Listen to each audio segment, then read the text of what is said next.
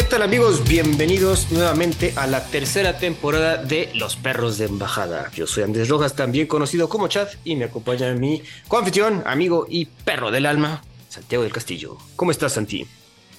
¿Qué pasó, compañeros? Radio escuchas, podcast escuchas y demás fans de Perros de Embajada. Bienvenidos de regreso a una nueva más temporada. Aquí estamos para ladrar noticias internacionales. Muy bien, mi Chad, ¿qué tal va? ¿Cómo te la pasaste tú en este receso? Ministerios, pues todo bien, todo tranquilo, como que también, la verdad, un poco alejado de las noticias, como que nos decimos tomar tanto un break de podcastear, tanto como estar al tanto de tanta noticia internacional. Entonces se nos acumularon tantas noticias, estoy diciendo tanto mucho, se nos acumularon muchas noticias que ahorita vamos a comentar de pasadita, pero pues que sí son importantes, ¿no, güey? Creo que nos estuvimos mensajeando durante este mes de, güey, esto tenemos que comentarle, esto qué pedo. Ya viste a tu abuelo Biden otra vez haciendo desmadres. A mí me pasó algo muy curioso que me, llegaba la noticia y te lo mandaba así, oye, esto para el podcast, como si fuéramos a grabar ese día, ¿no? Este, y, y, después me acordaba, no, pues ya estamos, estamos de vacaciones. Sí, exacto. Pero bueno, ya estamos de regreso. Como les comentamos, se nos acumularon las noticias. Vamos a, esta vez no vamos a hacer tanto un deep dive a todas las noticias que traemos. Vamos a comentarlas pues rápidamente porque hay unas que son más viejitas, unas que nada más son de pasadita, otras que obviamente Santiago quiere comentar más, ya sabemos cuál. Pero pues vamos a empezar, Santi. Vamos a empezar por lo feo, yo creo. Lo feo, todo estuvo feo. bueno, sí, realmente, ¿verdad? Ahorita que estoy viendo aquí la escaleta es que hubo bastante, pues todo está feo. Pero bueno, lo más peor de todo fueron los desastres naturales que sucedieron en esta pausa que nos dimos, empezando por los incendios en Hawái, ¿no? A principios de agosto se produjo una serie de incendios forestales en las islas de Hawái, específicamente en la isla de Maui y un poquito en la llamada Isla Grande de Hawái. Estos incendios fueron impulsados por el viento y provocaron evacuaciones, causaron daños generalizados y mataron al menos a 114 personas en la ciudad de Lahaina, en Maui donde los incendios causaron pues, bastante destrucción. La proliferación de estos incendios fue atribuida a las condiciones secas y a los fuertes vientos, igualmente a una fuerte zona de alta presión en el norte de Hawái. También aunado también por el huracán Dora en el sur, entonces un conjunto de elementos que pues, resultaron en una catástrofe y en varios videos horribles y fotos horribles donde se ve una devastación increíble, ¿no, Santi? Sí, fíjate que yo estuvo curioso porque yo me enteré de lo que estaba pasando justo porque un, digamos que un familiar político cercano se fue de vacaciones para allá, justo como una semana antes de, que pasara todo eso, y ellos estaban como, como que rondeando las islas, ¿no? De Hawái. Y justo cuando llegaron a Maui, este, fue cuando empezó a pasar todo esto, y entonces, digamos que documentaron todo en Instagram, ¿no? Cómo la estaban pasando y y, todo lo que les, todos los sufrimientos que estaban teniendo como turistas y las atenciones que estaban teniendo obviamente por parte de los hoteles, pero además pues, la devastación, cómo si se caían los árboles, este, los, los fuegos, cómo veían que la gente corría, o sea, y, entonces fue como así, oye, pues, ¿qué está pasando por allá? Entonces ya busqué un poco, ¿no? Y sí, está, pues ahora sí que devastador para Hawái, eh, pero además, el tema de Hawái es que es, muy complejo, ¿no? Siempre tienen ahí el tema del volcán, que, siempre está activo, es, uno de los volcanes más activos de, de, pues, por años. Sí, claro. Pero es, es, un, es una actividad, como digamos que tranquil, pasiva, pues, o sea, como que nada más está sacando lava como si fuera pues, una gotera, ¿no? No tiene explosiones así, este, piroclásticas, ¿no? De, de, de, tema de ceniza y así. Pero pues lo, lo, más brutal de esto fue como tu tío Biden que salió y dice, ah, todos los afectados, ahí les van 500 dólares. Sobrevivan. ahí les van 500 dólares, no seas cabrón, Y Después de ver las imágenes, ver que gente se estaba lanzando al mar para evitar las llamas, güey. Eso está bien rudo y sí. En un principio recuerdo que las noticias criticaban mucho la respuesta que... Claro y, que justo lo que decían era eso, ¿no? Que cómo le, cómo le mandas millones y millones de dólares en apoyo a Ucrania y 500 dólares por persona a Hawái. Sí, la verdad, no, no, es por insultar al señor presidente, al señor senil que ya tiene ese país, pero híjole, no estuvo al principio la respuesta. Creo que ya después como que sí empezaron a enviar cosas, pero no tanto como se esperaba para eh, una catástrofe de esta magnitud, ¿no? Estamos hablando de más de 2.200 inmuebles destruidos. Y otro, otro tema que trascendió durante esta catástrofe es que ya la- bueno, alguien, algunos gandalles ya estaban comprándole esos terrenos a la gente, ¿no? A- a, Oye, Sí, tu casa ya se quemó, te doy tanto Bueno, dinero. hubo, hubo un caso especial que fue como que llamó mucho la atención de la prensa, de una casa en especial que to- todo alrededor estaba así hiperquemado, pero esa casa estaba así sana y salva, ¿no? No, le- no le tocó ni una llamarada.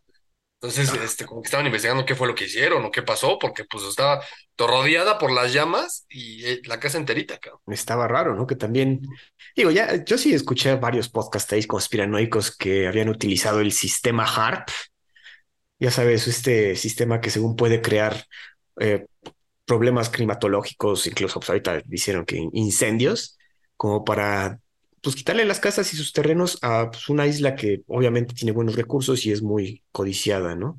No sé qué tanto haya escuchado todo eso, pero pues sí es una, una conspiración que, que estaba muy en boga durante el asunto, No, no había escuchado nada de eso. ¿no? Es- Está interesante. Ahora sí que Digo, habrá que investigarlo un poco más. no estoy diciendo que sea verdad, pero pues teorías de conspiración aquí hasta Wikipedia ya puso aquí una, un, un detalle, ¿no?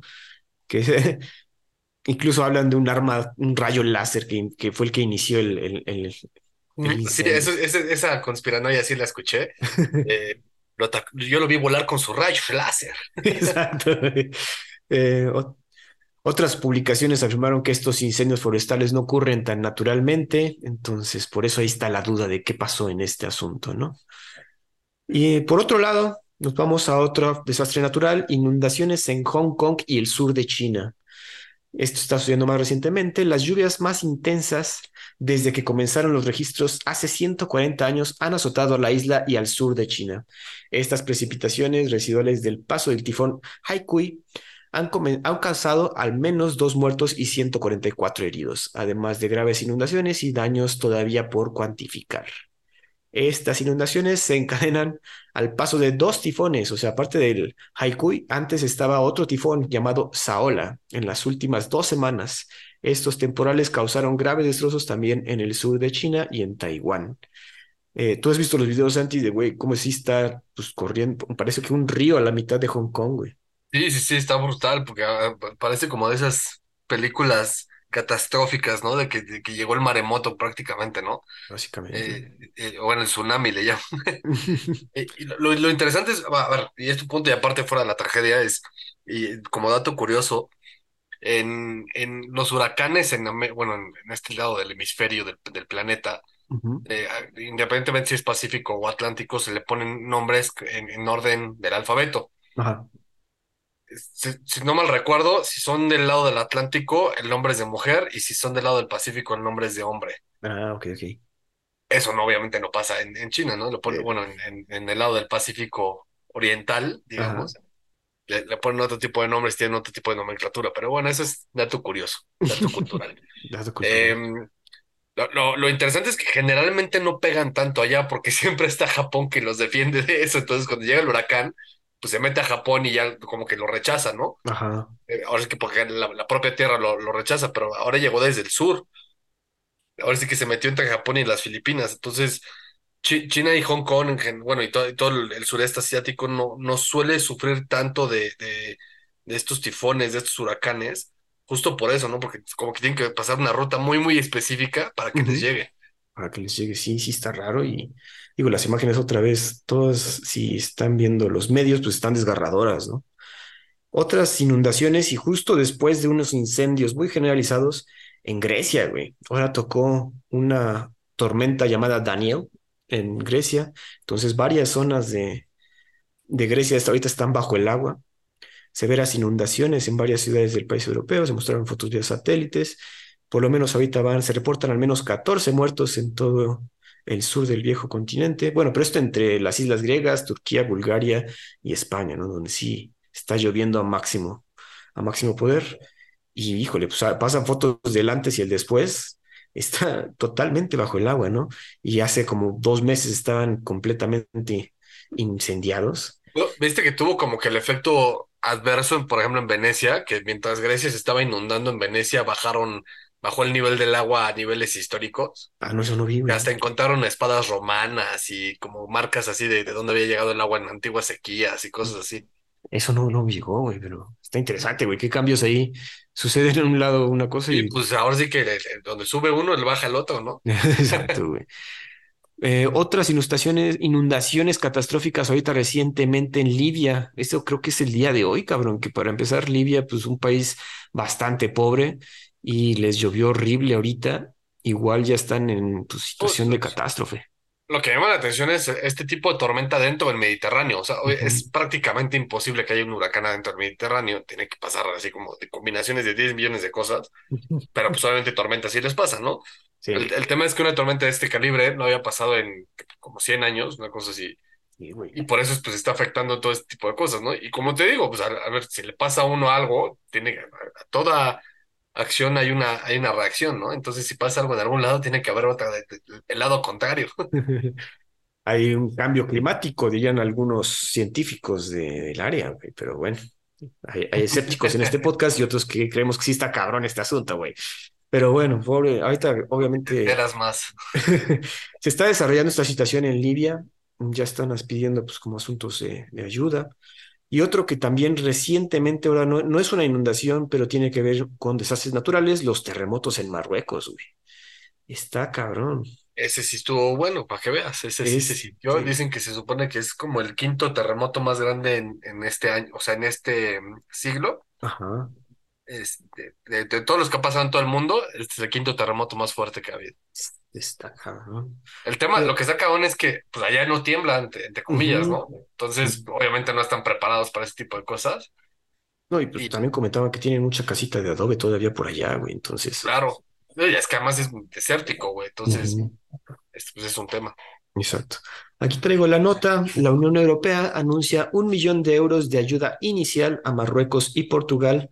Espera una petición formal de Rabat para enviar apoyo al reino alauita, que mantiene, que aún mantiene, tiene que valorar, bueno, dice que tiene que valorar los daños para saber qué tipo de asistencia necesita. Sin embargo, por las fotos se ve que necesitan muchas cosas. Los equipos de rescate marroquíes luchan contra el reloj para buscar sobrevivientes del terremoto que sacudió el centro oeste del país el viernes por la noche y la madrugada del sábado, dejando al momento 2.862 muertos y 2.562 heridos. Es Como que eso bien es lo que está dices, cañón, ¿no? Ya tres mil muertos casi, este, sí, pues sí, mil está, muertos no es cualquier cosa. Y eso te habla también de que no estaban preparados, ¿no? O sea, no, nada, sus infraestructuras no están hechas como aquí en México, que al menos pues ya sabemos a qué, a qué nos atenemos, ¿no? Digo, ya estamos ahorita preparados en septiembre para cualquier cosa salir corriendo, no sé tú, pero aquí mi, mi teléfono ha estado vibrando de eh, sismo detectado ligero, ¿En serio? No güey. imperceptible, ¿no? Pero ya empieza a avisar que ya llegó septiembre. Híjole, qué miedo, güey. Pero bueno, que mejor es estar avisado, bueno, tener ahí la previsión que te agarre de sorpresa, güey. Así es. Fíjate que es justo es Sasla, es una aplicación, porque es una startup. Ajá. Y es de un chavo que, que está, o sea, es universitario el, el chavo, Wow. y hizo uno que está muchísimo mejor que el Sky Alert, porque lo que hace es que mide las vibraciones desde las boyas y los sensores que están en toda la, o sea, ahora sí que alrededor toda la, la- la- pues, todo el país. Entonces te avisa y te avisa en cuánto tiempo lo vas a sentir. Sea, te dice, Oh, tienes 30 segundos porque eh, acaba de temblar en, no sé, en, en- ¿cómo se llaman? Ahí en Guerrero, donde siempre tiembla. eh, este madre, se me fue el nombre, pero sí, digamos ahí. Ah, digamos, por ahí, por Acapulco. Ajá. Eh, acaba de temblar allá, tienes 30 segundos porque va, va a este, temblar en Ciudad de México. Eh, será perceptible en cierta medida, ¿no? Y entonces el tema no es que, que no es como Sky Alert que pues, nada más se lanza la alarma y no te dice ni de cuánto va a ser, no cómo va a ser, ni en cuánto tiempo. Este el Sasla te avisa en cuánto tiempo lo vas a sentir y si es algo que, que, que, es considerable o no considerable, ¿no? Para que te puedas resguardar. Órale, no, pues está buenísimo. Yo creo Y que es, si es no. una startup, está, está bastante interesante, ha, ha recibido buena inversión el chavo. Ok, pues si nos compartes el dato, pues lo pasamos, lo ponemos en los, Sasla, la es descripción del episodio. S-A-S-S-L-A. Es una Y aplicación ah, disponible para iPhone y Android. Em, nada más ojo, porque cuando suena fuerte, de que se viene fuerte, suena como su madre. Este, Pero, pero mejor que te avise, güey. Está buenísimo eso, güey. Entonces, sí, y bueno, ya para terminar, como bien dice Santi, hace más de 60 años que Marruecos no sufre un terremoto tan destructivo. Entonces, eso nos habla que por lo menos una generación no ha sentido este, esta cantidad, este movimiento telúrico tan poderoso, güey. Y bueno, Mira, Ya para, perdón. poca gente lo sabe, y además para terminar, pero la placa tectónica que, de, que o sea, las- obviamente como sabemos, los, los terremotos se dan por los choques de las placas tectónicas. Y el tema es que Marruecos lo parte, la parte norte lo parte a la mitad, la parte donde está Fez y el Tánger lo parte a la mitad, y esa es la placa tectónica mediterránea que, es, que choca con la placa tectónica africana.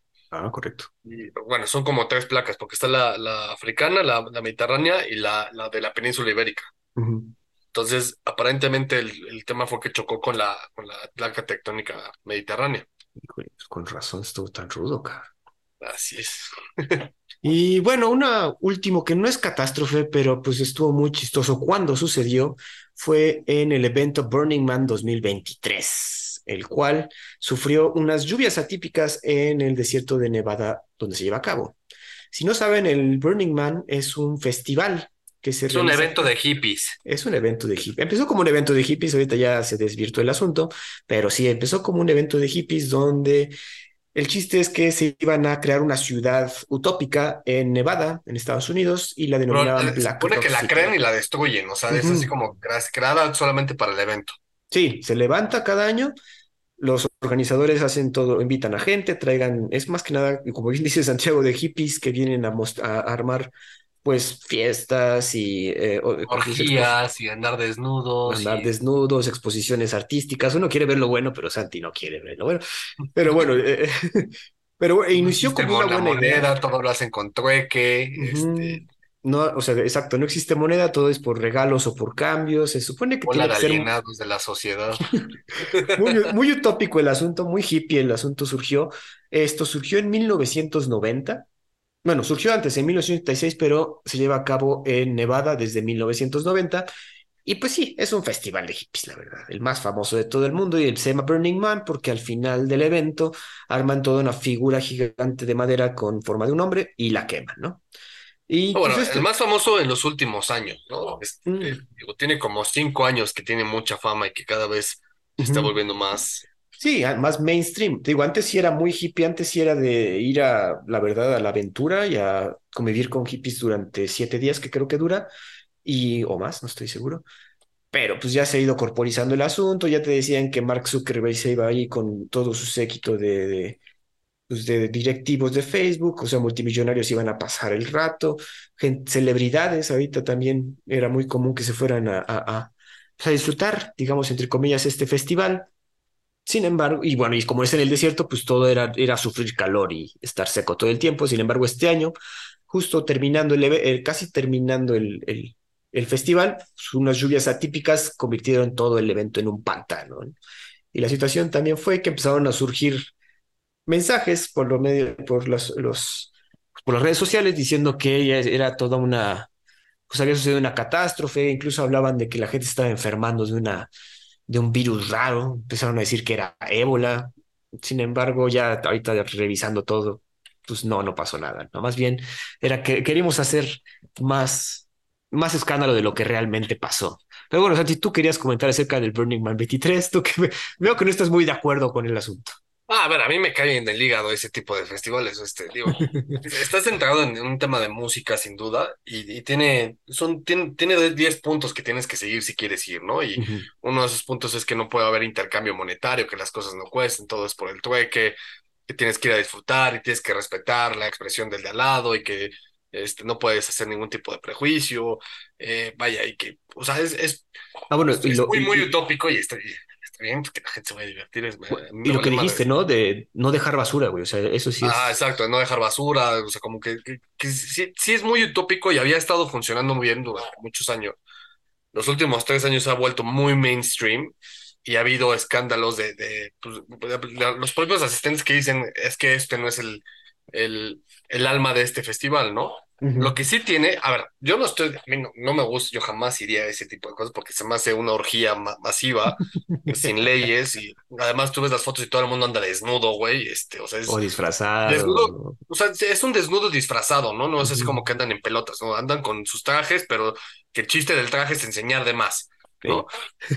Y, y a mí se me hace una, una tu- turbosexualización de la sociedad, este, que, que no hace ningún beneficio para nadie, nada más perjudica ciertos temas woke desde mi perspectiva. Pero algo que sí tengo que decir en defensa de este festival en específico y de este año es que sí hubo un, un esfuerzo mediático fuerte por parte del, de, de la, de, pues, bueno, de ciertos eh, lugares de noticia en Estados Unidos que estaban diciendo que había sido un fiasco por las lluvias y que todo el mundo estaba regresando, eh, etcétera, ¿no? Y lo que yo sí vi es que hubo mucha gente que sí es muy fiel al, al, al, al alma de este, de este evento, del Burning Man, que decían, a ver, aquí estamos en el lodo y nos la estamos pasando a toda madre, a pesar de lo que digan este, la, la extrema derecha. eh, y los que se regresaron, pues sí, fue todo un tema porque estuvieron atorados, creo que siete, siete horas en, en el, en el camino de regreso eh, lo que decían es que los que se regresaron son los que nomás venían por la moda, no, no porque venían a vivir verdaderamente el evento. Claro. Que al final el evento, independientemente de la- del, del, del, del desastre, de la lluvia, de las lluvias atípicas, pues se, se siguió llevando a cabo y, y la gente seguía subiendo sus videos, se la pasaban a toda madre, muy de su manera, y así, ¿no? Entonces, eso sí lo, lo, lo, digo en defensa de eso, ¿no? De los que se quedaron son los que verdaderamente creen en ese tipo de eventos. Los que, los que se fueron son los malditos Posers, subtrenes del mame, ¿no? Este, paroles, sube trenes del mame, exacto. Y dígate que yo, tal, como dices, ahorita ya es muy mainstream, pero algún, en algún, durante la universidad como que tenías ganas de ir, pero ya ahorita a esta edad, digo, está difícil, a menos de que tengas conocidos que, que quieran ir y le sepan, porque ir primerizo sin saber qué onda, creo que está cabrón. sí, tienes que ir con alguien que le sepa, ¿no? Este, y aventarte así al, al, al desierto sin saber qué pedo, la neta sí te puedes quedar ahí parado. De hecho, hay una foto brutal de un Jeep Wrangler que se quedó atorado, no sé si la viste. Sí, sí, la vi, güey, que Se, quedó hundido, pero hasta, hasta adentro, cabrón. Sí, a pesar de un Jeep, güey, pues uno diría que podría con todo, pero no, el lodazal que se armó estuvo rudo. Pues Santi, vamos a pasar a la siguiente noticia que creo que luego, luego nos mensajeamos cuando sucedió, y es la muerte del señor Yevgeny Prigozhin, la cual sucedió el 23 de agosto tras realizar una gira por África.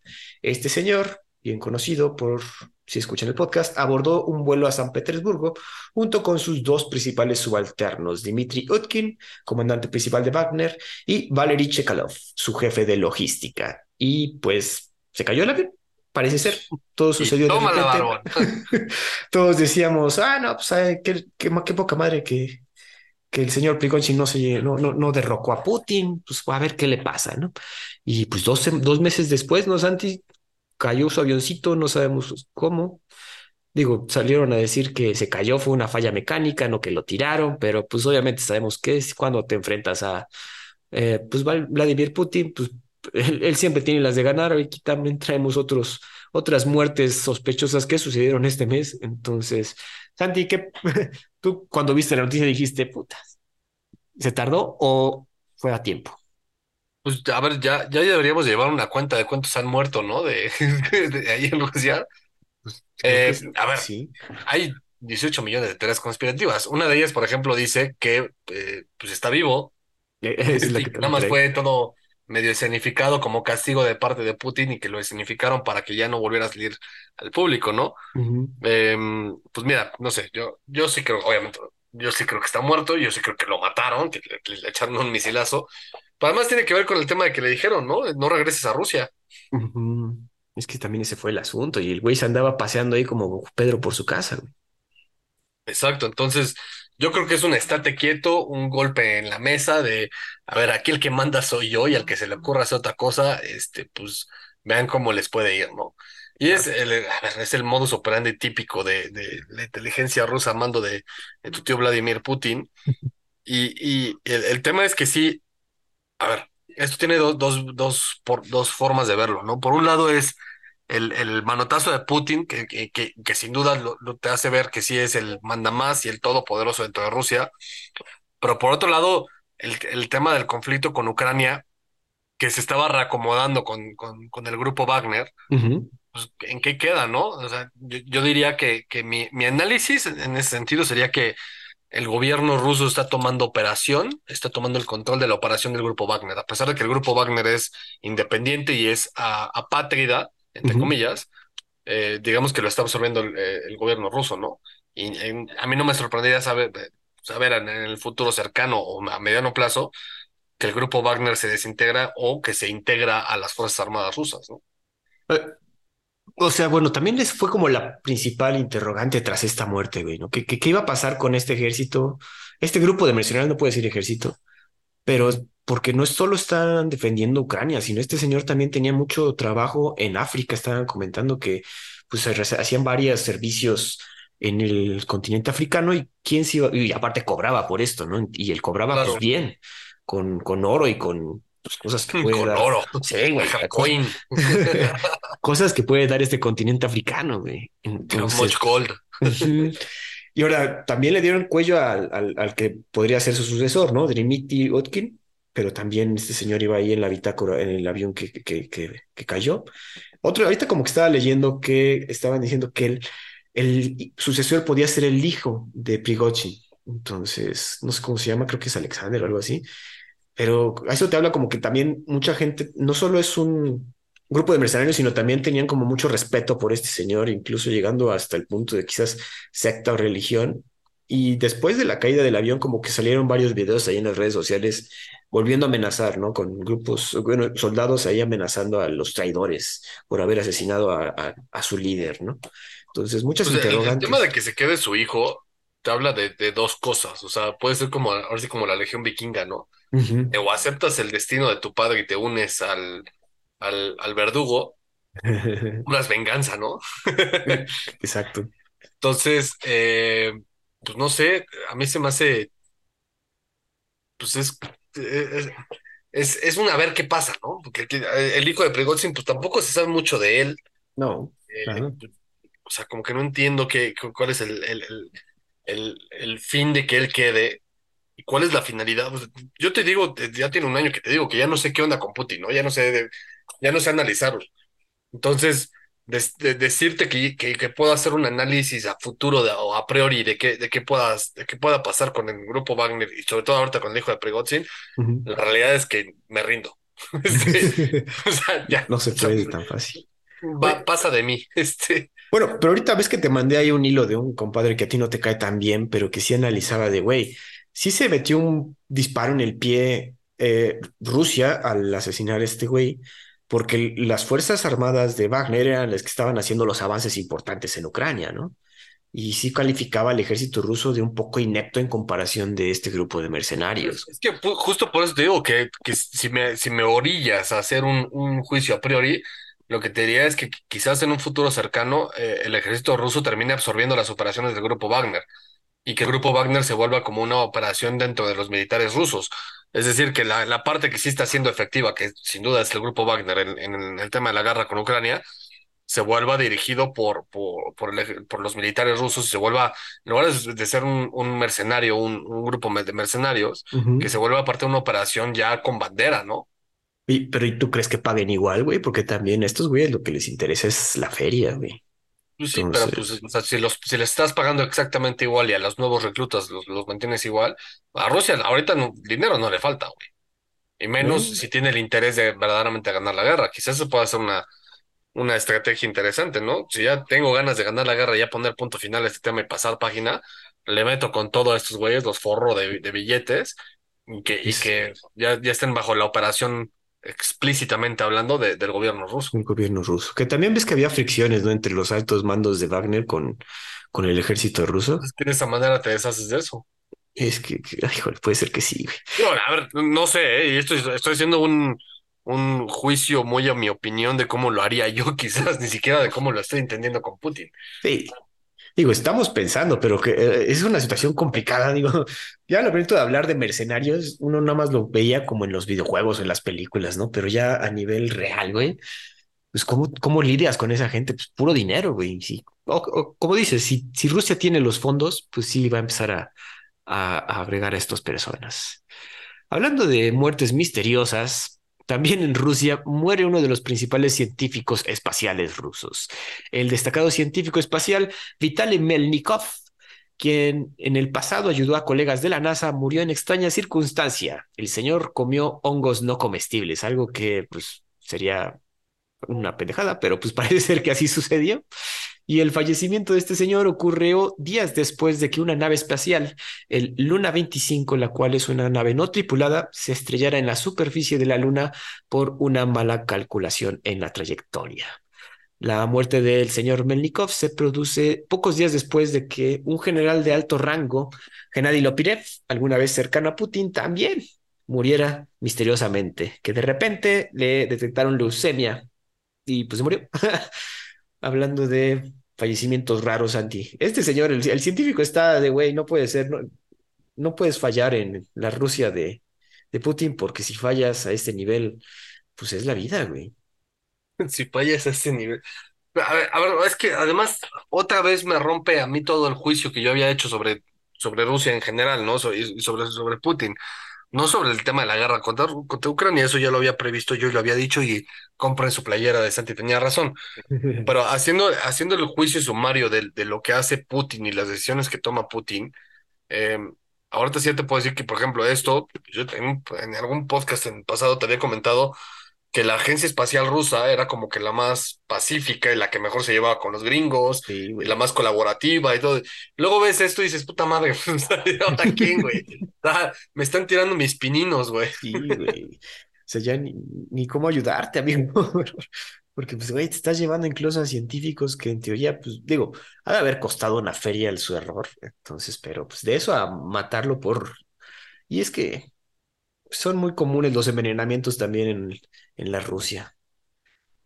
Ah, a ver además con hongos, güey. O sea, digo, lo de la leucemia, pues eso sí es así como que de ese tipo de enfermedades que luego hasta te la inyectan, ¿no? Y tú ni enterado estás.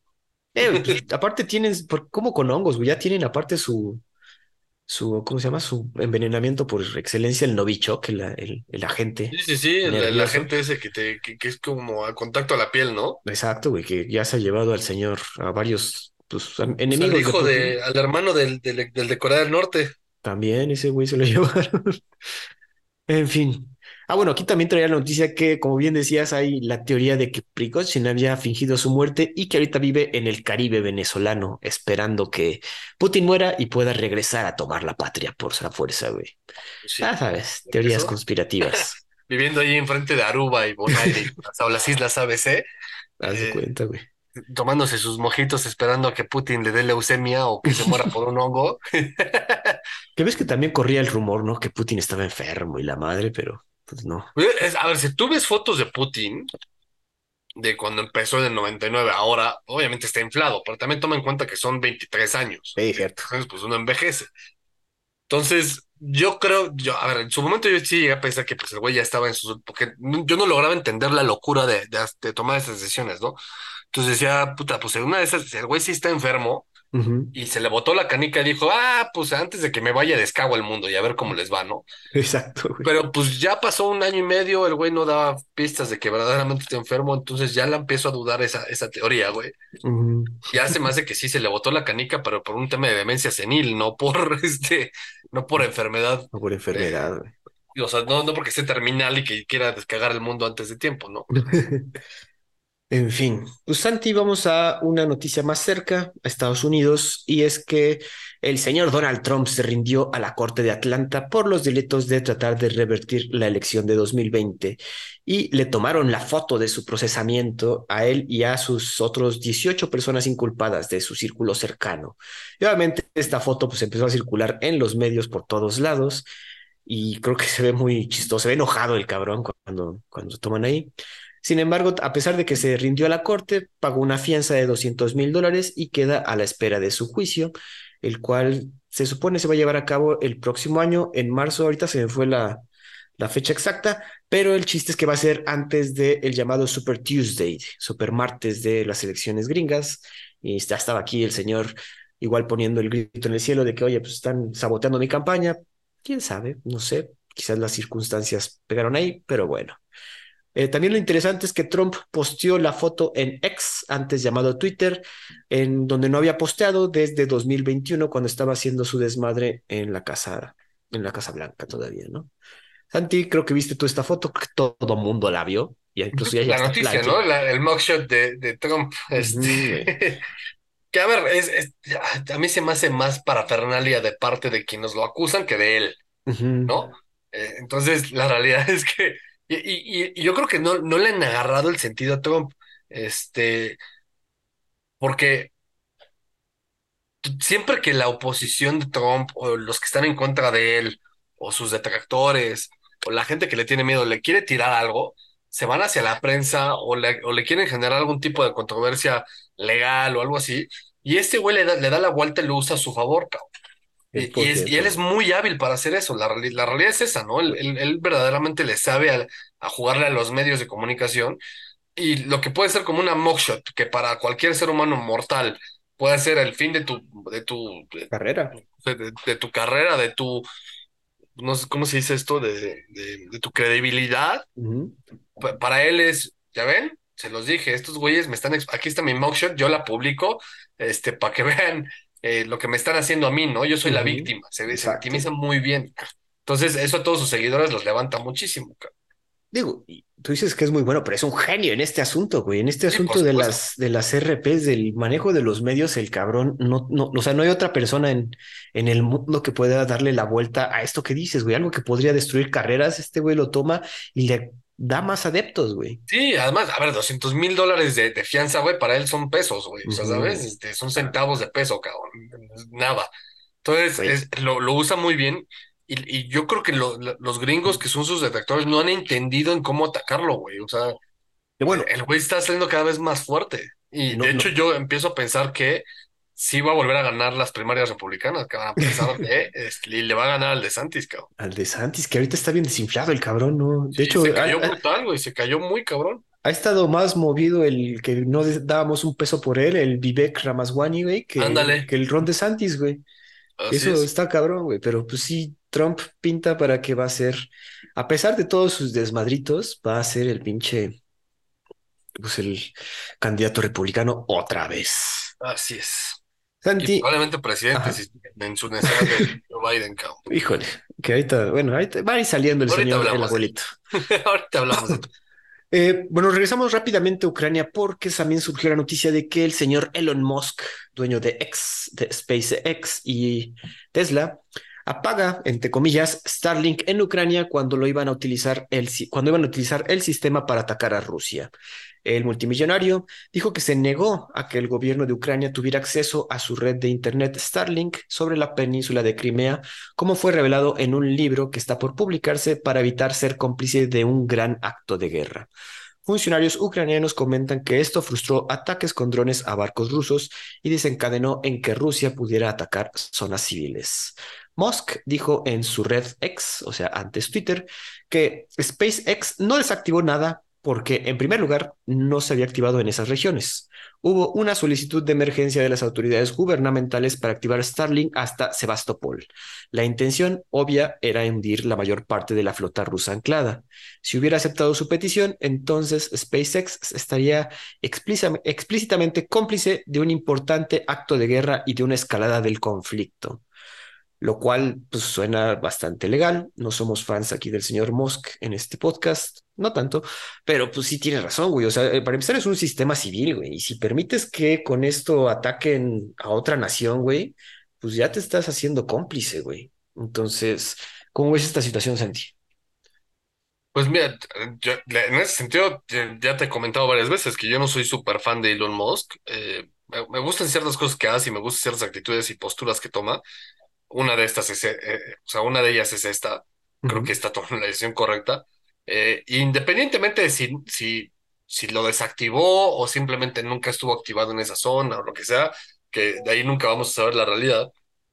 Eh, yo creo que la decisión es correcta, ¿no? De, de no meterse en un tema civil y, y- y echarse encima a él, que es un sudafricano nacionalizado eh, americano, Ujú. eh, a Rusia encima, ¿no?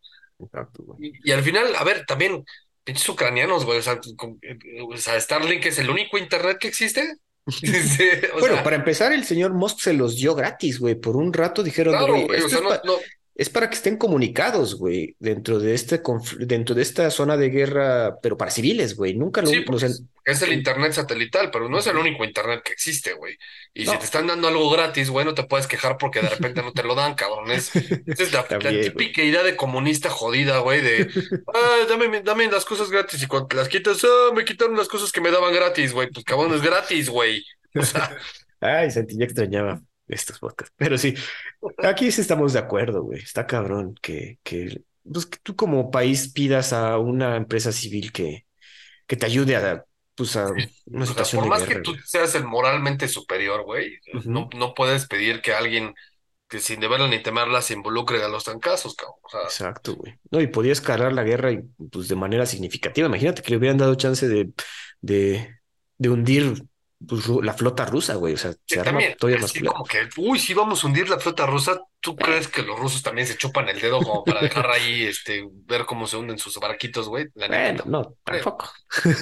Una cosa es lo que digan que quieren hacer y otra cosa es lo que logran realmente hacer, güey. Exacto.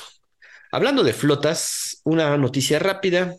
Japón empieza a soltar el agua radiactiva de Fukushima al mar.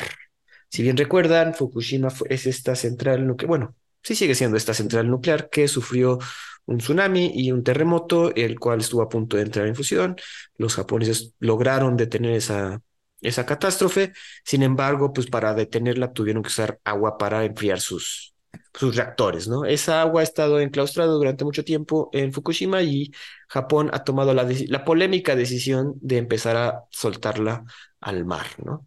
Eh, hicieron también como que una, una, una ejemplificación de comer sushi con el, el agua donde estaban soltando, bueno, donde que pescaron durante, durante la soltada del agua.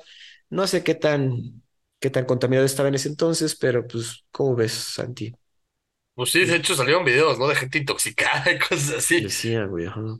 Mira, la decisión, yo ahí sí, en términos de energía eh, nuclear, no tengo, no, no, ahí sí admito poca cultura, Ujú. eh, pero tampoco se necesita ser un genio y un- una persona muy letrada para saber que si es agua radioactiva y la avientas al mar, pues no, no, algo bueno no va a salir de ahí, güey. Y Este, entonces, lo que, lo- a lo que voy con eso de que yo soy muy iletrado en el sentido es, o sea, ¿qué haces con esa agua, güey? Si no la tiras al mar o, a, la- o ¿qué- qué- a dónde la tiras? O sea, ¿cuál, cuál es el, la solución alternativa, ¿no?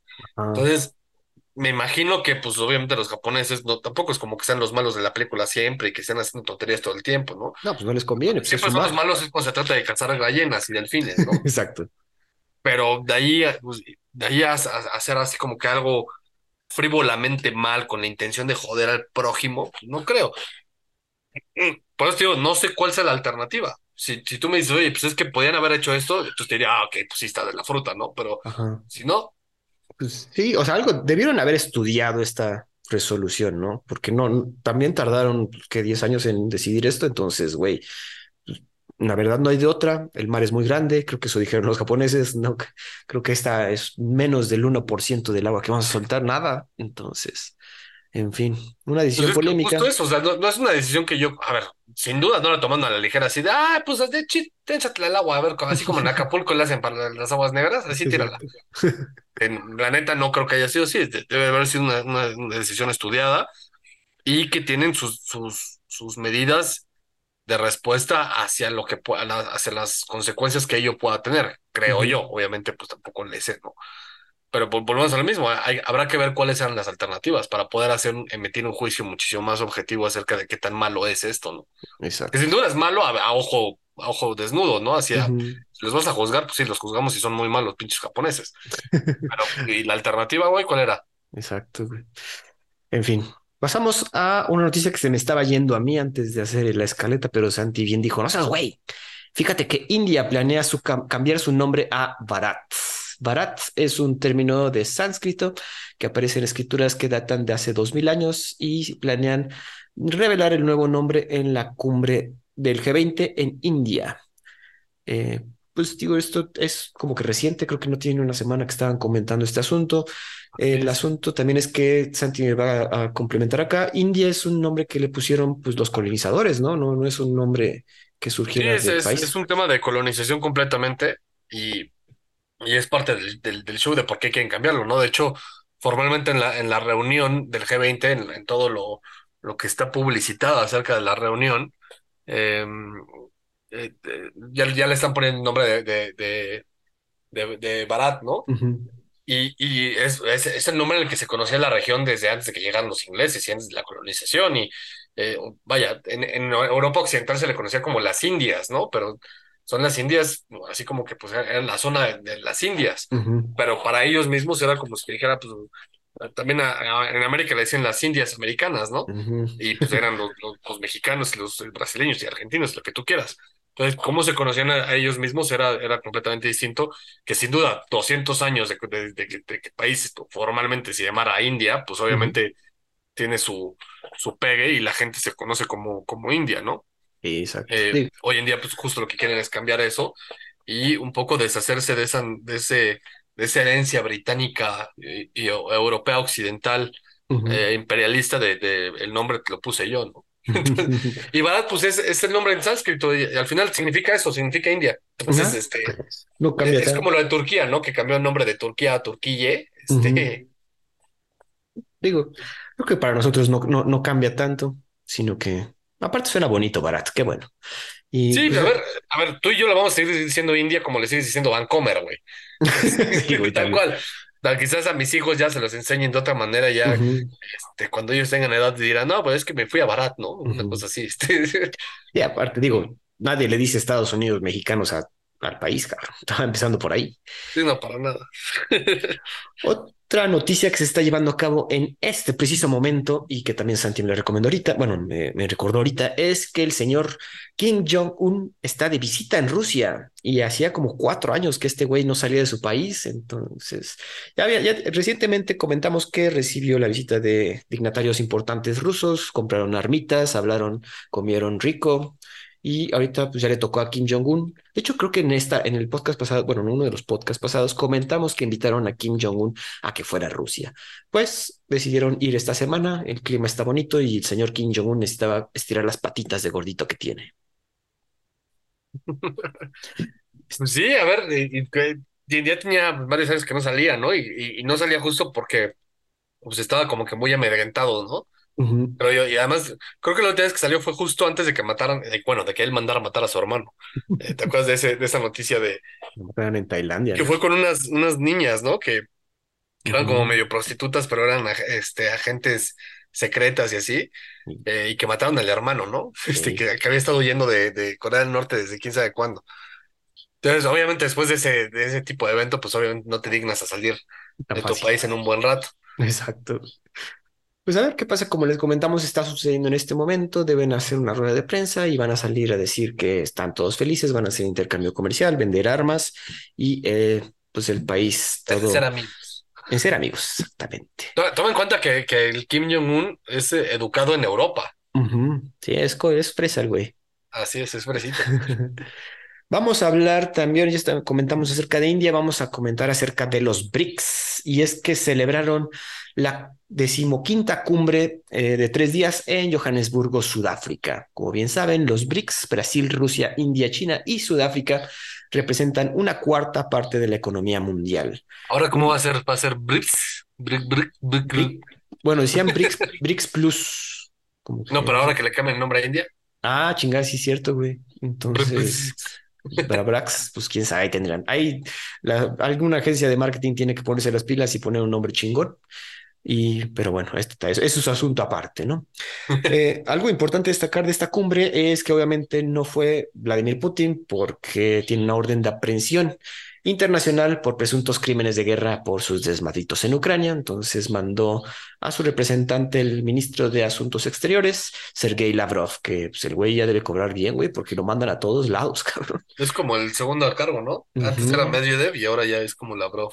Y ahora Lavrov, güey. Eh, pero además, Putin mandó un mensaje pregrabado y saludó a el nuevo Banco de Desarrollo de los BRICS, que es una alternativa a las instituciones financieras occidentales y aparte, el señor obviamente Putin predijo el declive del dólar estadounidense. Igualmente, en esta cumbre se decidió invitar a seis países nuevos, los cuales son la República de Argentina, la República Árabe de Egipto, la República Democrática Federal de Etiopía, la República Islámica de Irán, el Reino de Arabia Saudita y los Emiratos Árabes Unidos. Lo digo así porque No, así lo no, pusieron en todo su... un top 5, güey. O sea, toda una, un séquito de este, estelares, este, Campeones. estrellas de Hollywood. Güey, bueno, de entre todos estos, los árabes son los que más destacan. ¿no? Bueno, Pues los que más remarcan porque tienen poderío militar, güey, pero no destacan por ser democráticos o Ah, exacto, con un porque también, alto índice de vida, güey. Por eso me... invitaron a. Argentina y, y si gana tu tío Milei, el, primero que va a hacer es salirse de ahí, cabrón. Espérate, espérate, ahorita hablamos de eso. Eh, pero te estaba diciendo todos los nombres que pusieron de que todos se dicen repúblicas, porque así fue el, el comunicado. Pero pues como bien dice Santi, ahí hay, hay ciertas cosas que no se aplican en esas repúblicas. La membresía entrará en vigor los primer- el- desde el primer día de enero de 2024. Además de estos países, otros 23 países tienen interés de unirse formalmente. Hablaban de 40, pero 23 ya están en documentación para hablar. Con esta ampliación, los BRICS Plus, como se van a, comer- como se van a llamar, aumentarán aún más su peso internacional, el- los cuales ya superan al G7. Eh, así, se estima que la suma de sus economías será del 37% respec- respecto a la economía global. Frente antes se representaban el 25% y en cuanto al plano demográfico supondrán el 47% de la población mundial, cabrón. Antes, con- bueno, suponían el 42%, pero aún así es un chingo, güey. Santi, ¿cómo Sí. ves? No, pues cualquiera diría que es el nuevo, el nuevo pacto de Varsovia, ¿no? Es eh, en contra de- del mundo occidental, eh, un paso atrás hacia los derechos humanos, entre comillas, muchas comillas. Muchas Pero pues a ver, en una de esas no me sorprendería que, que tu tía Claudia Sheinbaum este, se adhiera a este tipo de pactos en, en contra de la libertad humana, ¿no? Eh, y, y no estoy haciendo un, bueno, sí estoy haciendo una predicción. Ah, es, Este, bueno, eh, bueno, lo vamos a decir aquí, es una pendejada, güey, perdón. Sí, por supuesto que es una pendejada, güey. Yo, yo te estoy diciendo que es una predicción de que va a ser, de, de que va a ser Ajá. Claudia, güey. Este, pero a ver, el, el tema de los BRICS, volvemos a lo mismo, ¿no? Lo que, lo que es interesante es que nació como un estudio de, de economía, es, es un paper que les gustó y dijeron, ah, pues sí tiene razón, güey, vamos a unirnos, ¿no? Y de ahí hicieron toda una organización geopolítica bastante interesante. Eh, y como dices, lo- lo- parte de lo más interesante es que tienen, pues, son dos terceras par- partes de la población humana, cabrón. Sí, es, güey, es, es, es el medio mundo, güey. Es- bueno, es más de medio mundo. Entonces, exacto, eh, eso te habla de que, pues, no necesariamente es la- las, las economías más potentes, pero si juntas todo, güey, pues te quiebran, cabrón. O sea, y además son países que tienen potencia militar, como te decía, ¿no? A ver, Arabia Saudita tiene todo el petróleo del mundo. Eh, eh, Irán tiene pues bastante poderío nuclear y militar, cabrón. O sea, no, no es como que ellos solitos se puedan echar a los gringos, pero pues sí le dan un, un quite, ¿no? Igual se echan a Florida. Florida. Ay, Etiopía, esos güeyes que hacen ahí, pues güey. es ahí el, peón de ataque de avanzada, ¿no? Este, igual que Argentina es el, el súbete al tren del mame que, uy, sí, mira, sí soy argentino y soy bien, soy bien rarito y, me, y apoyo a mis amigos brasileiros, ¿no? Ajá, sí. Este, pero hasta ahí. Eh, Emiratos Árabes, pues te estás metiendo también con petrodólares, este tipo de situaciones. Lo interesante es justo eso, ¿no? Que están haciendo todo un bloque económico que tiene por, por la parte militar, la- tiene la parte económica, tiene la parte geoestratégica. Eh, vaya, es, es una amenaza interesante para, para el, el mundo occidental, ¿no? Que yo creo que el mundo occidental, fuera de esto, está en decadencia, ¿no? Es Pues, como el, el declive del- de las ideas occidentales y, de, y del mundo occidental pareciera ser que hay cierto movimiento interno en el mundo occidental que empieza a girar hacia un mundo medio libertario, que podría ser la solución desde mi perspectiva, pero eh, pues todavía no está afianzado, ¿no? Y ves hay destellos de luz, desde mi perspectiva, destellos de luz, que podrían ser la solución, pero pues quién sabe qué pase, quién, qué nos depara en el futuro. Quién sabe qué pase, pero Nuevo sí. orden mundial. Este nuevo orden mundial sí pinta que estos van a ser un personaje muy, muy destacable. Todos los BRICS, el BRICS Plus. Entonces, aparte, pues, si ya tiene 23 miembros interesados en unirse, en el G7 son más, más exclusivos, más elitistas, quieras o no, ¿no? Entonces sí son de, güey, somos supuesto. De nosotros. hecho, Rusia era parte de ese, de ese grupo que era G8 antes y lo sacaron ahorita con lo de Ucrania, ¿no? De hecho, desde antes, desde el tema de Crimea. sí. O sea, pero nunca se ha- nunca han dicho como que, ah, van a traer, vamos a traer nuevos miembros al G7. Siempre es como Es que, que se supone que el G20 es la evolución del G7, pero como ahí hay países que, que el G7 no, no tiene buena relación, entonces como que sí los, los cepillan, ¿no? esa división es lo que está mermando estas, esta asociación, cabrón, que pues obviamente le está ganando un poquito la, la pelea aquí los BRICS. Pero bueno, a ver qué pasa con este desmadre. Eh, pasamos a otro, otro asunto importante, los golpes de Estado en África que sucedieron un Anda par. moda, te digo que el mundo está loco, loco, cabrón. Golpe militar en Níger, donde el presidente elegido democráticamente en 2021, Mohamed Bazoum, fue derrocado con un golpe de Estado.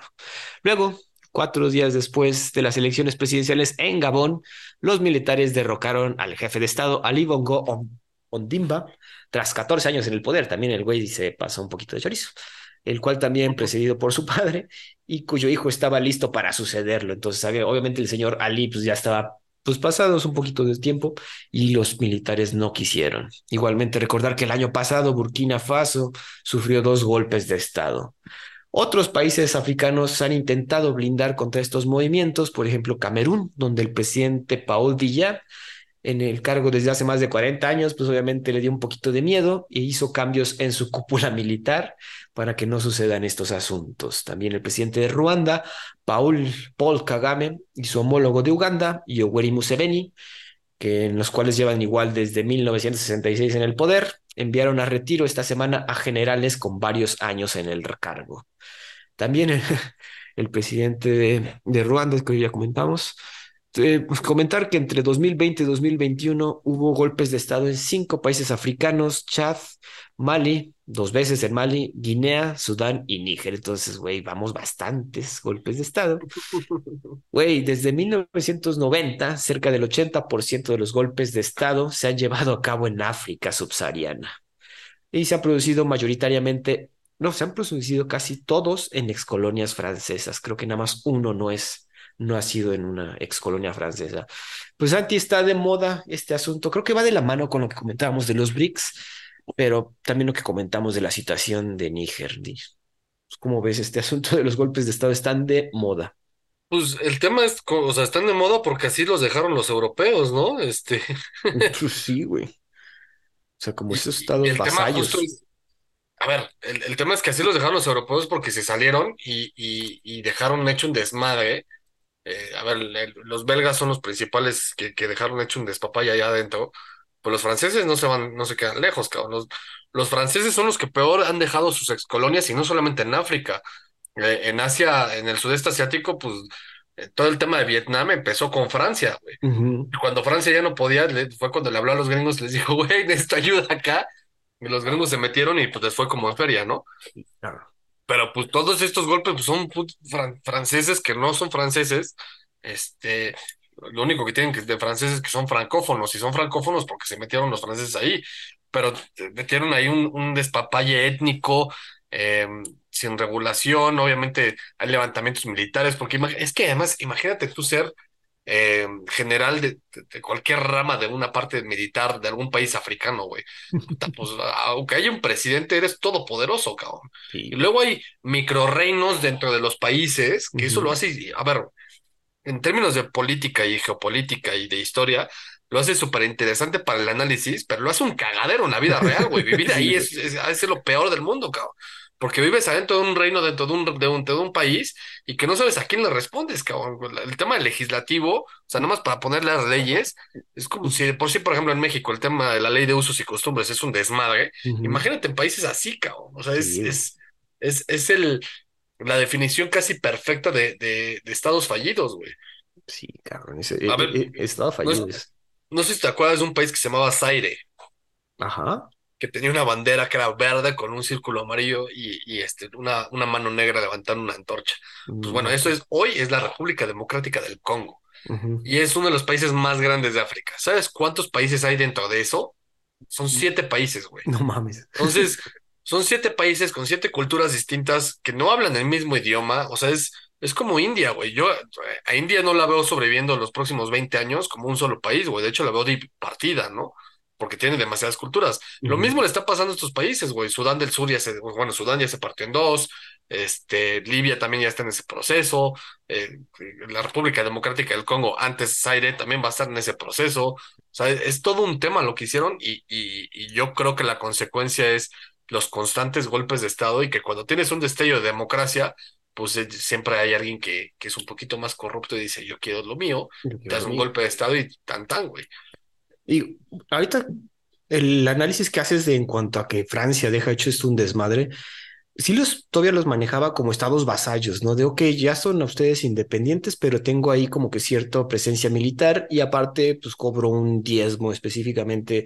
Níger decían que es un importante exportador de material radioactivo para plantas nucleares y que obviamente se los vendía a precio de mayoreo a Francia, obviamente ya no va a ser así, güey, que también es, es... Me salgo, te dejo existir, te ayudo en lo que yo pueda, pero yo soy tu mejor amigo, ¿no? Y, tengo derecho de tanto, ¿no? Tengo derecho de tanto, güey.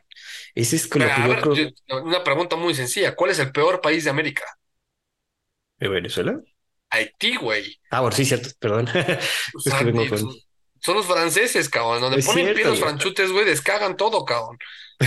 Seguro si te vas a cada continente, el peor país es francófono, güey. Híjole, pues sí, perdón, Sí, pero, o sea, pero pues, híjole, no, pues no se ayuda, pinches franceses. A pesar de que tienen desmadres adentro, pues tienen, siguen con estos desmadres afuera. Viste que también tras el golpe militar ya estaban corriendo a los militares franceses que se encontraban ahí, de güey, ya vayan claro, corriendo, pues güey. es corre, salte de aquí, cabrón, te van a matar, güey. Y, güey, y aún así no, no.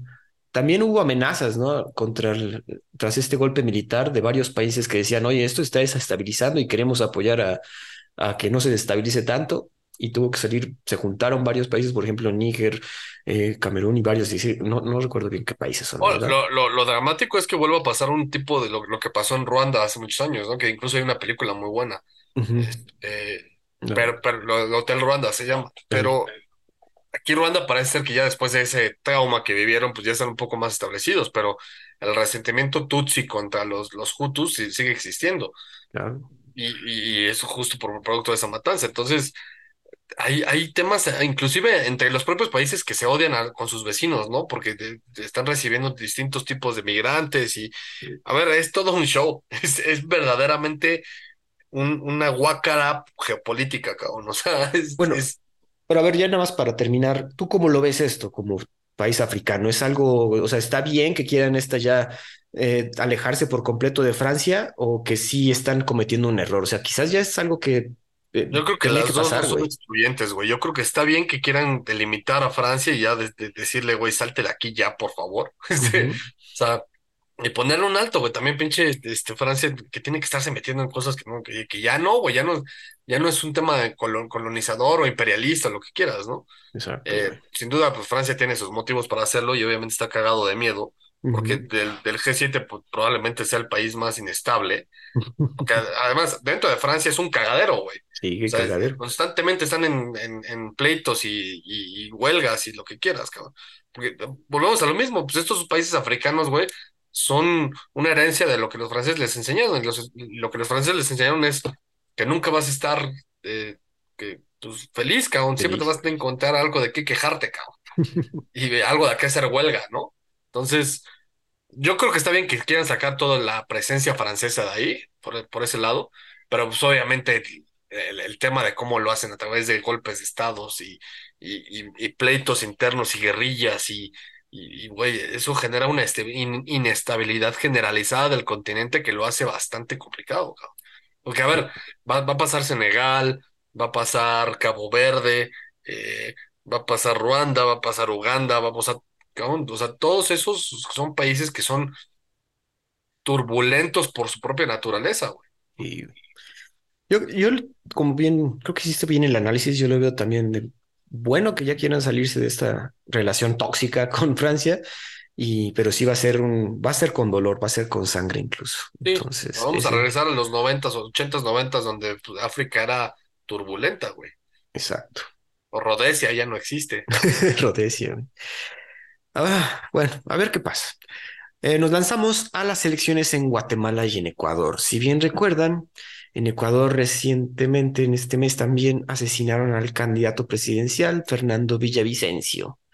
Eh, pues era el que pintaba para ser presidente, sin embargo, tras No, de hecho la iba a ganar, güey, la tenía súper ganada. ese es el desmadre, güey. El señor ya la tenía ganada, sin embargo, pues en un video incluso muy, muy impactante se ve cómo lo asesinan justo saliendo de no sé dónde. Como Colosio, cabrón. Sí, güey. Este, Y digo, los videos después cuando lo llevan a, al hospital desgarradores, pues no, no. Tuvieron que poner a otro, a otro candidato, obviamente.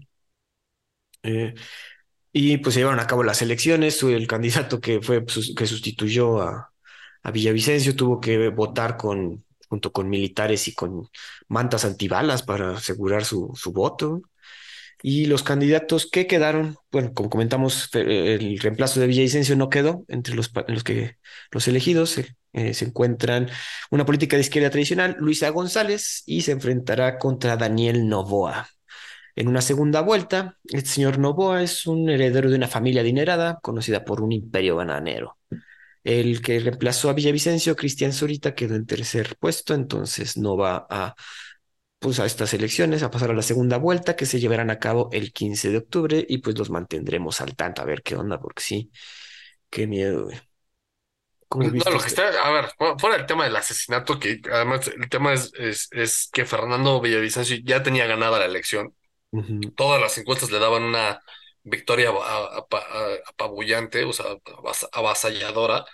Eh, se lo chutan porque, pues, aparentemente tenía un tema ahí de de, ruptura con, con, pues, con, el narco y con la corrupción y con todo este tema, ¿no? El típico. Eh, ahora sí que un colosio. este, eh, y, y la, la, o sea, los, los candidatos que se van a segunda vuelta, está Luisa González y el Daniel Novoa, pues representan desde mi perspectiva un poco más de lo mismo del, del, típico izquierdoso latinoamericano, ¿no? Porque ninguno de ellos es realmente algo, algo diferente a, a esta izquierda bolivariana, a pesar de que, de que es... Em, eh, pues, el, el, Novoa es como, como de familia adinerada, es medio fifí y así. Sus, propuestas tú las ves y, y, al final de cuentas es, es lo mismo que te dicen todos los de izquierda bolivariana, ¿no? Es, sí, vamos a hacer esto, ya está, es muy, muy, es muy populista, ¿no? Puede ser un populismo de derecha, si lo quieres ver así que no es la solución tampoco, Jao. Tampoco. Entonces, eh, no quiere decir que yo apoyara al, al Villavicencio, al contrario, yo creo, creo que, bueno, creo que ese güey era un estilo Petro hasta cierto punto, alguien que se pone la, la playera de la izquierda eh, popular eh, a, base y, que pues, en lo oscurito lidia mucho con la, con, con la oligarquía. Em, pero pues también es, es Ecuador. a ver, no, no me lo tomes a mal, al contrario. De los países que yo conozco de Sudamérica, cuando yo estuve en Quito, sí me, o sea, tienen una economía dolarizada, ¿no? Todo es en dólares. Em, me sorprendió muchísimo porque sí ves una cantidad de, por ejemplo, de indigentes muy alta. Eh, el desarrollo de, las, de la ciudad, y te estoy hablando que eso fue en 2011, 2012, cuando lo conocí yo. Em, lo único que tienen interesante, entre comillas, es Plaza Foch y lo del centro del mundo. Plaza Foch es como si fuera un zocalito y centro del mundo, que es pues donde está eh, mitad del mundo se llama, creo, que es donde está el monumento este que, que, pasas por el Ecuador, ¿no? Y que estás, pones un pie del lado y del otro. Ajá. Enseñan esto de que el agua se va para por un lado y que si te pasas para el otro gira para el otro y así. y, y, además eso también está muy, pues, muy descuidado, muy viejito, ¿no? Es un país muy pobre que tiene muchísima pobreza y que obviamente, pues, todo, todo este tipo de situaciones que se dan de, de en, en, términos políticos no ayudan a que, a que un país así se, se desarrolle. Imagínate que, punto que cualquiera de estos que llegue, que, que gane, eh, verdaderamente implemente un, un, un, plan de desarrollo y que le funcione, ¿no? El tema es que ni siquiera así los, los dejan, ¿no? Siempre, siempre tienen problemas políticos internos que ni siquiera un buen plan los dejan desarrollar, ¿no? Entonces, por más que yo no esté de acuerdo con la ideología política, la, realidad es que el propio, la propia idiosincrasia del país no los deja desarrollarse. Madres. pues sí. Todo un tema. En fin, pues tenemos la segunda vuelta a ver quién queda, pero pues ya nos hizo aquí el análisis muy acertado, Santi, de que pues, tras el asesinato, de este señor, pues sí, queda muy mermada esta elección. Eh, las elecciones en Guatemala, Santi, que también se me estaba yendo, sucede que quedó el presidente, quedó como presidente tras las elecciones Bernardo Arevalo de León. Y estaban haciendo ya la transición, pero sucede que este mismo martes se suspendió momentáneamente el proceso de transición con el actual gobierno de Alejandro Yamatei, tras las acciones del Ministerio Público contra los comicios. Están, allanaron básicamente la, la, las las oficinas del Tribunal Electoral, güey, porque pues ahí hay un chanchullo, no, no, apenas me estoy leyendo yo ahorita el asunto porque no, pensé que ya había quedado resuelto, pues resulta que no, la transición no se está llevando a cabo. No sé si tú tengas otra idea, Santi, porque Oh, lo que, lo que está brutal es, a ver, que, que, que el, el, ahí el que ganó la elección no fue ninguno de los candidatos, fue el abstencionismo, güey. O sea, la gente sí fue a votar, no, perdón, que no, no ganó el abstencionismo, ganó el, el voto nulo. La gente sí salió a votar, pero no votaba por ninguno. Y eso que tenían como 14 candidatos, cabrón. O sea, Ajá, los que comentamos. la que gente iba, veía la, la papeleta con 14 candidatos y los mandaban al diablo a todos y decían no, ni de broma, ¿no? Y eso va de la mano del, del, del tema que, que, que mencionaba, por ejemplo, Gloria Álvarez, que es guatemalteca, que ella hizo, ella quería ser candidata para la presidencia, hizo su campaña digital. Y es que la propia ley de Guatemala no te permite ser candidato si no tienes más de 40 años, ¿no? Entonces, por eso ella no puede, no puede ser. Em, y, y es una ley, es una ley que, que cierra mucho la posibilidad a, a las candidaturas de cualquier tipo. Eh, independientemente de eso, tan, eh, lo, lo curioso es que la limita tanto, pero al mismo tiempo te da las, las cabidas para que el mismo sistema te, te absorba. O sea, es tan corrupto que tuvieron 14 candidaturas, ¿no? Sí, Este, de hecho, no sé si son 14, pero fueron así Sí, bastantes. sí, pues, creo que sí Este, fueron 14, güey. Sí fueron un chingo, güey. y, y al final el que gana es el de Semilla, pero pues, güey, de votos tuvo, este, ya no me acuerdo cuántos tuvo, cabrón. O sea, tuvo eh, 653 mil votos, güey. O sea, ni siquiera llegas al millón, cabrón. no, güey. Este, digo, Guatemala tendrá que como 10 millones de habitantes, no sé, eh, 17 millones de habitantes. Pero pues sí, no es nada, güey. O sea, no es. Y en, en la primera vuelta tuvo 654 mil votos, ¿no? Ya para la segunda vuelta, que nada más estaba el de Semilla y, y los- la, la vieja esta de, de UNE, que esa es una izquierdosa comunista de lo peor, ya llegaron a los 3 millones de votos, cabrón. Pero 3 millones de votos para representar un país de 17, güey. O sea, no es ni el 3%, cabrón. No, Está cabrón, güey. Eso, eso te habla muy fuerte de, de, de lo que está pasando. Y lo peor de todo es que es el país vecino de nosotros, ¿no? También, güey. Conocido que habla de que algún día los vamos a reconquistar, cabrón, porque Guatemala fue parte de México. Hablando de. los vamos a reorganizar, güey. Yo no sé, yo no sé si estaría de acuerdo con eso, meternos en pe- más pedos con el estados estilo Chiapas, este, pero Con el sur, cabrón. Pues sí, no, no. No queremos meternos en ese asunto, pero pues para y, como y el además el asunto. tema es que hubo una, una candidatura que fue vetada. Al principio se le habían dado y después se le habían vetado el de Pineda. Carlos Pineda, de, de Prosperidad Ciudadana que en todas las encuestas empezaba o sea, súper abajo, pero justo an- pa- para julio, antes de las elecciones, antes de que les, le, le, le confirmaran la candidatura, él ya era el primero, ¿no? Él era el que, el que iba a ganar la elección. A la madre, ok. Y pues el propio Sí, sí, oficialismo lo mandó al carajo, cabrón. sí lo dijimos, que pendejo, yo no me acordaba de ese, güey. Pero sí que le quitaron, le bajaron la, la candidatura. Sí, bajaron tres candidaturas, la de Ars Cabrera y la de Pineda. Pero el. Pineda es el que iba ganando, cabrón, es el que se iba a llevar la elección y le dijeron, nah, tú no puedes jugar con nosotros, este juego es nada más para los que siempre estamos. Para los que siempre estamos. Y Pues el que, el que aparentemente ganó es el de Semilla, que Semilla es una porquería de partido, güey. Es como si fuera el PT el que gana, güey. Ahora, el tema es que siempre se, se, se trató de vetar, o sea, de, de cancelar la elección por mundial de irregularidades, este, que el tema es que no tuvieron la cantidad de votos suficientes, o sea, fue, fue todo un tema, ¿no? Eh, aparentemente lo que está pasando es que sí, se, sí- sí puede ser un, un tema turbulento porque, como, como bien mencionas, ¿no? No se está haciendo la transición justo porque lo que quieren hacer es, es, es evitar eso. Y el que se, el tema, lo que a mí me da miedo es que el presidente se quiera quedar, güey. También puedes pasar, cabrón, conociéndolos. Sí, claro, güey. Sí, Y eso, Guatemala vivió una guerra civil en los setentas brutal, güey. Verdaderamente brutal. De- se chutaron a la mitad de la población fácil, cabrón. Hasta que no llegan los gringos, les dijeron esténse quietos. Aguanten. Bueno, pues a ver qué pasa. Estas son noticias que están sucediendo al momento. Entonces, pues les comentaremos en episodios siguientes. Santi, vamos a pasar a la noticia que tú querías comentar desde el momento que se dio a conocer. Déjame dar la introducción y ya después te botas, ¿va? ¡No! Eh, porque tengo que dar toda la introducción, güey. Hasta te la hice bonita, güey. Javier Milei. interrumpirte. apunta a ser el siguiente presidente argentino. Mira, hasta yo hice la, el título, güey. Con un 30% de los votos, el señor Milei, de 52 años, se convierte así en favorito para ganar las elecciones presidenciales que se realizarán el próximo 22 de octubre. Ha sacudido los debates políticos en los últimos años con propuestas como dolarizar la economía, privatizar las empresas públicas del Estado y cerrar, entre comillas, dinamitar en sus propias palabras el Banco Central además de una reducción extrema del gasto público. Quiere reducir 18 dependencias a solo 8. También ha lanzado ideas como la de permitir la compra-venta de armas en Argentina y la venta de órganos, además de fusionar los departamentos de salud, educación y desarrollo social en un solo departamento, denominado Departamento del Capital Humano.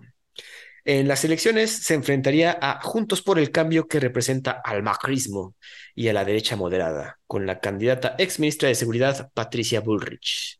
Por su parte, el partido del oficialismo, Unión por la Patria, eligió al actual ministro de Economía, Sergio Massa, para ser candidato presidencial. Santi, pues tu gallo, tu gallo, Javier Milei. Mi gallo, pues mira, lo primero que hay que decir que es muy importante porque a, Milei lo tachan de ser de derecha, de ser nazi, de ser de extrema derecha. Nada que ver, Milei no tiene nada que ver con la derecha. Él de hecho lo ha dicho millones de veces que él está peleado con la derecha, ¿no? Él es libertario. Y para mí es, yo soy su más grande fan. Esto para mí sería lo mejor que le podía pasar a Argentina.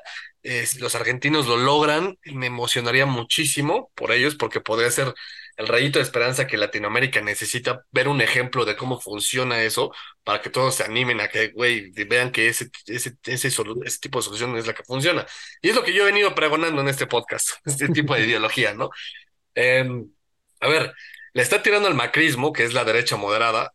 A mí Macri no me cae mal, el macrismo eh, menos, tampoco soy tan fan, eh, pero obviamente siempre voy a preferir eso que una izquierda.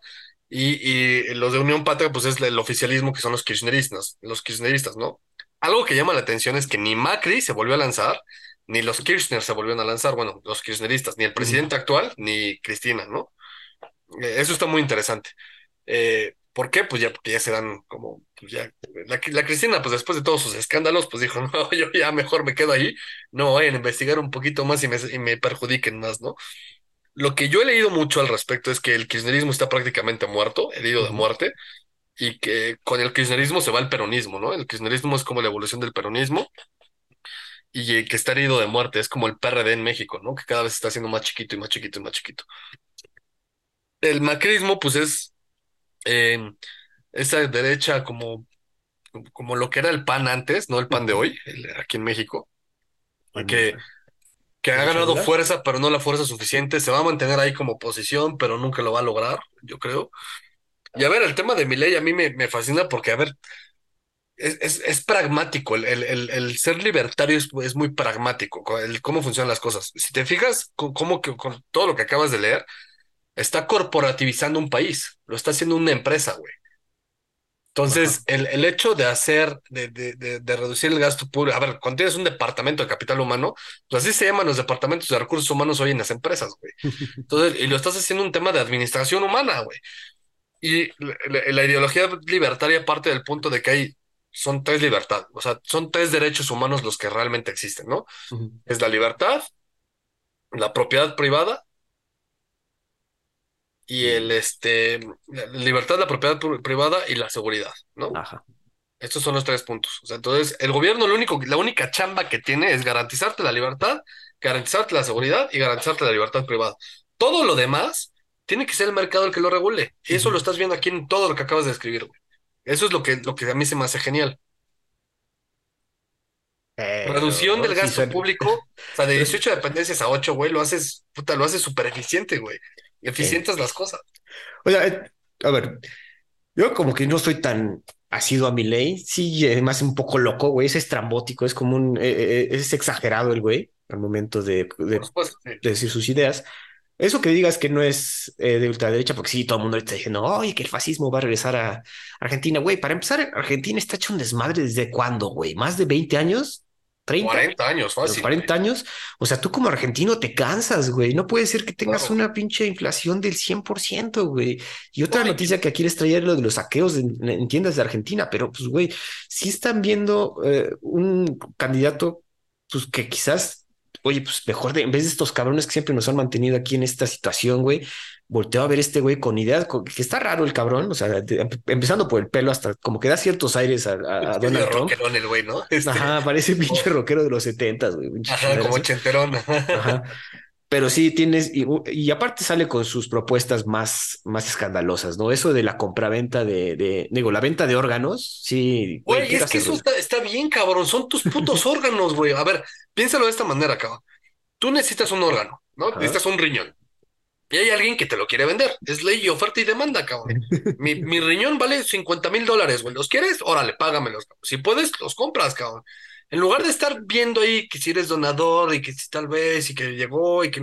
Cabrón, cómpralo. O sea, tú dices no ya vender, reducir esa burocracia de la... De, de, de... A ver, tú dime cuál es el argumento para en contra de vender órganos. Pues es contra la integridad humana, güey. O sea, bueno, ahí, ahí, lo veo un poquito más, digo, y vas a decir aquí, iba a sacar lo hippie, güey, pero sí es como una cosa de, si empiezas a venderte partes de ti, que no es tu, que no es tu, tu, tu, tu poder de trabajar, pues sí ya se está perdiendo algo de humanidad. Eso yo lo veo muy personal. Por eso, pero pues está perdiendo algo de humanidad, eso es decisión de cada quien, güey. O sea, mm. el, el, tema es que tú tienes la libertad de no venderlo, güey. También. Entonces, o sea, ¿se puede vender o no se puede vender, güey? Ahorita no se puede vender. Yo quiero venderlo, ¿por qué chingados no puedo? ¿Cuál es el argumento de que yo no puedo vender mi órgano? A ver, por ejemplo, suponiendo alguna amistad de nosotros en común, güey, que necesita un riñón, güey, y que no encuentra. Y yo le digo, güey, yo, yo se lo vendo, güey, que me dé cinco pesos por mi riñón, güey. ¿Por qué no puedo? bueno, pero yo te voy a responder con otro ejemplo, güey. Digamos que una familia que tiene el señor grande que todavía le sirven sus retinas, pero pues no tiene sus facultades mentales bien establecidas y el hijo por medio de chanchullos hace, logra que logre vender sus retinas y el señor se queda sin ver, Un ejemplo. O sea, también se presta como eso. El tema es que ahí estás chocando con, a ver, por, por eso es genial este, este concepto libertario, güey, que son tres cosas, ¿no? Es la libertad, la seguridad y la, propiedad privada. Y tú haces eso, estás atentando contra la libertad de la persona, güey. El tema es que o sea, para vender órganos tiene que ser libre y tiene que ser por voluntad, güey. Entonces, el señor tiene que estar voluntariamente a hacerlo, güey. Si él voluntariamente no lo hace, entonces, pues ya eso, eso ya es un delito, güey, porque estás atentando contra la libertad de alguien, güey. No, no, no, exime que sea corruptible o corrompible, ¿no? Eso, eso te, a ver, no quiere decir que esa situación, ese ejemplo que acabas de dar, no vaya a pasar pero no es, no es el ideal, no es el ejemplo y tampoco va a ser el, el, el, el caso de cada día, ¿no? Es como cuando te dicen las mujeres de, de pañuelo verde, güey. Es que las mujeres se mueren por los abortos clandestinos, güey. Es menos del 1% de las muertes por aborto, güey. O sea, lo, quieren generalizar como que, güey, si abortas te mueres, puta, entonces quieres legalizar el aborto para que se mueran todas, güey. No, o sea, esa no es, es como, es, es una doble falacia, güey. Entonces, te hacen que la excepción hace la regla, cuando no es así, güey. O sea, sí puede pasar, es corrompible, es corruptible, sí, y se puede dar el caso, porque además la justicia y administrar un país no es perfecto, pero, cabrón, si la gente lo quiere hacer, que lo haga, güey, que tenga la libertad de poder hacerlo. Eso es hablando del tema de órganos, pero el tema de aportación de armas es lo mismo, güey. Y a ver, yo no soy fan de la dolarización, ¿no? A mí no me gusta que... no estoy de acuerdo, no creo que sea una solución el dolarizar una economía. Pero en el caso de Argentina, güey, ¿qué otra puta solución te das, güey? Cuando tienes 18 tipos de cambios distintos y que depende de cuál sea el día, cómo te despiertes, es el tipo de cambio que tu, moneda, tu moneda es un carajo. Pues cabrón, la única solución es mejor la, igualo al dólar, cabrón, y tan tan, güey. Oye, que se llame dólar. Y esa situación de cerrar el Banco Central, güey, o sea, no hay una economía grande que no tenga un Banco Central, güey, ¿o sí? Ese es el mejor experimento que podemos ver de que o sea, ¿podemos experimentar ah. con los argentinos? Todos los cripto, ah, cabrón. si en algún lugar funciona y funciona ahí, es para que todo el mundo lo haga, güey. Y todos los que están en cripto se van al carajo porque esa es la finalidad que tenían las criptomonedas, güey, que no estuvieran centralizadas. Ahora les están dando una moneda real que no va a estar centralizada, güey. Ok.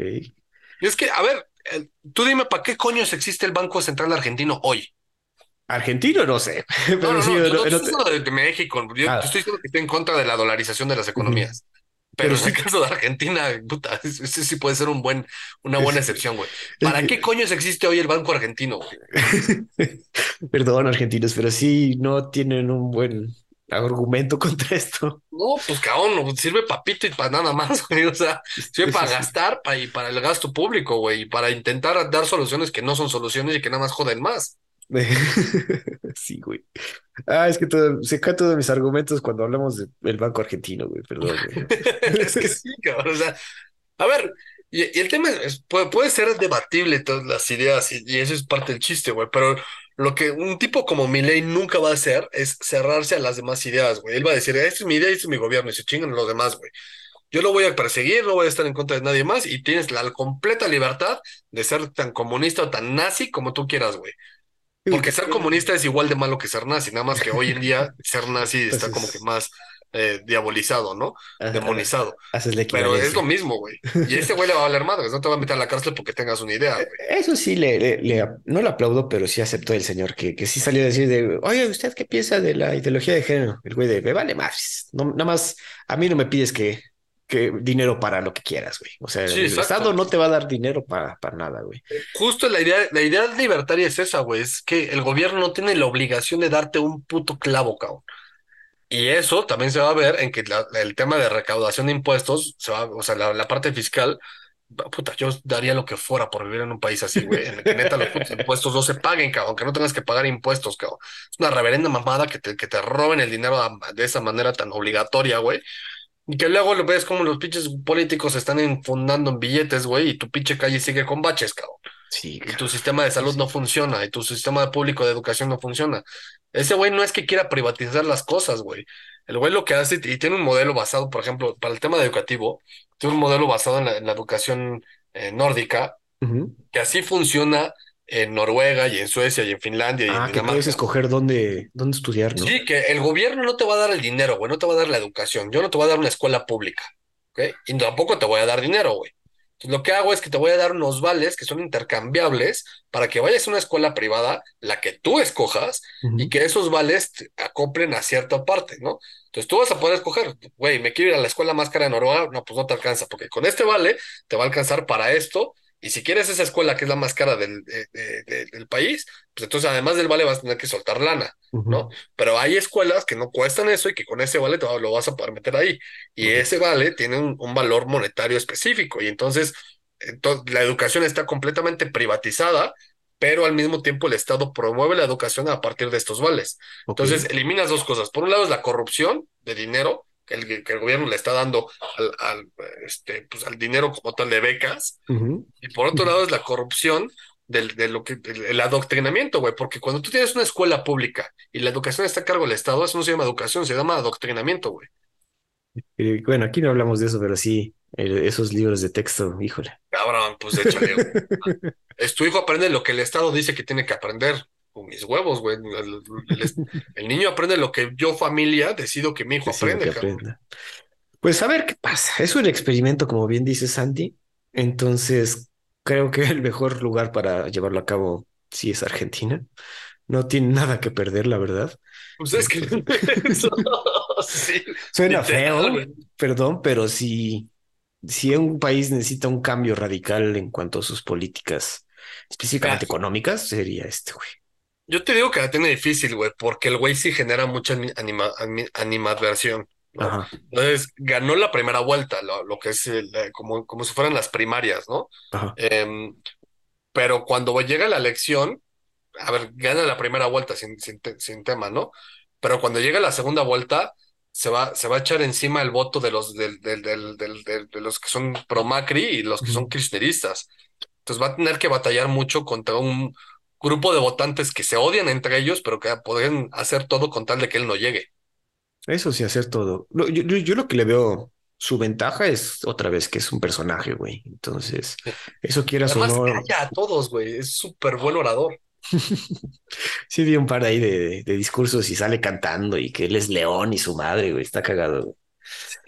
Pero bueno, pues amigos argentinos, si tienen, si nos quieren comentar, saber cómo ven a este candidato, les agradeceríamos para saber más. Pues a algo más. Bueno, había puesto lo de los saqueos en tiendas de Argentina, pero. Es parte de lo mismo que ya. Es parte de lo mismo que ya comentamos. Es que si vieron, salieron videos de una serie de asaltos a supermercados y tiendas en Argentina que estaban organizados por grupos de barrios populares y reportes oficiales confirmaron 150 intentos de saqueos al mismo tiempo que 94 detenidos. Y otra vez, si ya tu, tu, tu población está saqueando tiendas por comida, porque en comparación con los saqueos gringos donde se meten a robar tiendas de lujo, aquí, están, Ajá, aquí están saqueando por comida, cabrón. Y, sí, pero es que ahí es cuando te das cuenta cuando un país está fallando, güey, cuando la gente se mete a robar por comida, cabrón. Exacto, cabrón. Y bueno, estos güeyes quieren ser parte de los BRICS, entonces, ah, ¿por qué decías que este güey se sale de los BRICS? Porque si no... Pues porque el güey está completamente en contra de Rusia, güey, y de cualquier tema que atente contra la libertad. Ah, Entonces, él, él es enérgico en, en condenar, por ejemplo, Arabia Saudita y todo ese tipo de... Él rompería relación con cualquier país que no promueva la, la libertad humana, ¿no? Entonces, adiós Arabia, adiós este, eh, Irán, China. adiós Rusia, adiós China y así.